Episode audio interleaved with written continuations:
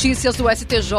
Os destaques do dia do Superior Tribunal de Justiça, quando e onde você quiser. Olá, esse é o boletim com alguns destaques do STJ. A sexta turma do Superior Tribunal de Justiça decidiu que a gravação ambiental feita por um dos interlocutores com auxílio da polícia ou do Ministério Público precisa de autorização judicial para ser aceita como prova. O caso analisado teve origem em investigação do Ministério Público de Goiás para desarticular suposta organização criminosa envolvida em desvio de recursos públicos por meio da contratação de servidores fantasmas em gabinetes da Assembleia Legislativa e da Câmara Municipal de Goiânia. Na origem da operação, uma das pessoas que teriam participado do esquema buscou o Ministério Público para relatar a irregularidade. Com equipamentos fornecidos pelos promotores, ela fez as gravações que embasaram a denúncia. Ao negar o habeas corpus impetrado pela defesa de um dos investigados, o Tribunal de Justiça de Goiás entendeu que a interferência do Ministério Público não invalidou a prova, pois o registro foi feito de forma espontânea. Além disso, a Corte Estadual considerou que não haveria exigência de autorização judicial para gravação ambiental. No STJ, o colegiado da sexta turma reconheceu a ilicitude da investigação.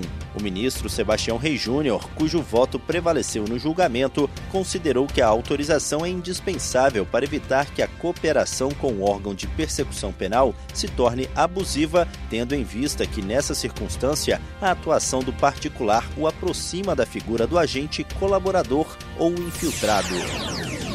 A terceira turma do Superior Tribunal de Justiça decidiu que as partes devem pagar a taxa judiciária ao fim do processo se houver essa previsão na legislação estadual, mesmo que tenham feito acordo antes da sentença.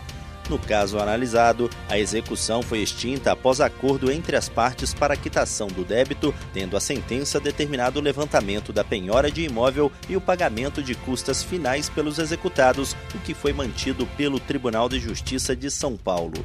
A Corte Estadual entendeu que a taxa judiciária não se enquadraria como custas remanescentes e deveria ser paga.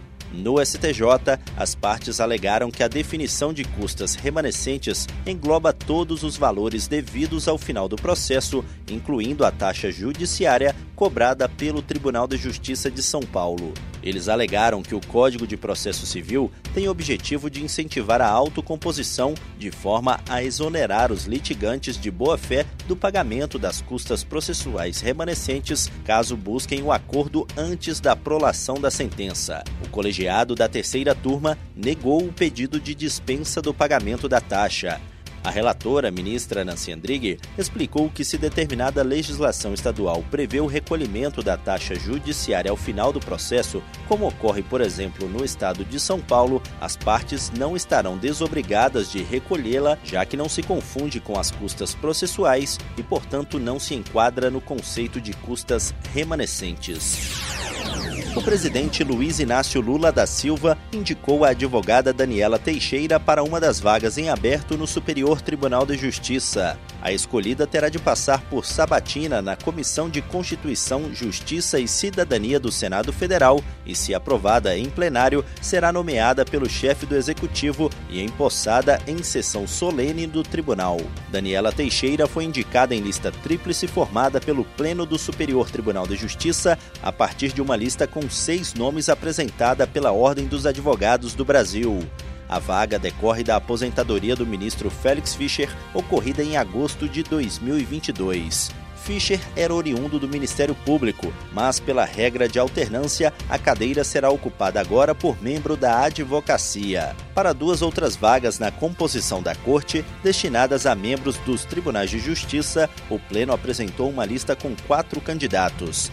Nesse caso, ainda não houve as indicações do presidente da República. Daniela Teixeira é natural de Brasília, Distrito Federal, e possui mestrado em Direito Penal pelo Instituto Brasileiro de Ensino, Desenvolvimento e Pesquisa. Entre outras funções, atuou como integrante da Comissão de Reforma da Lei de Lavagem de Dinheiro, instituída pela Câmara dos Deputados, e foi conselheira federal da OAB. É advogada há 27 anos.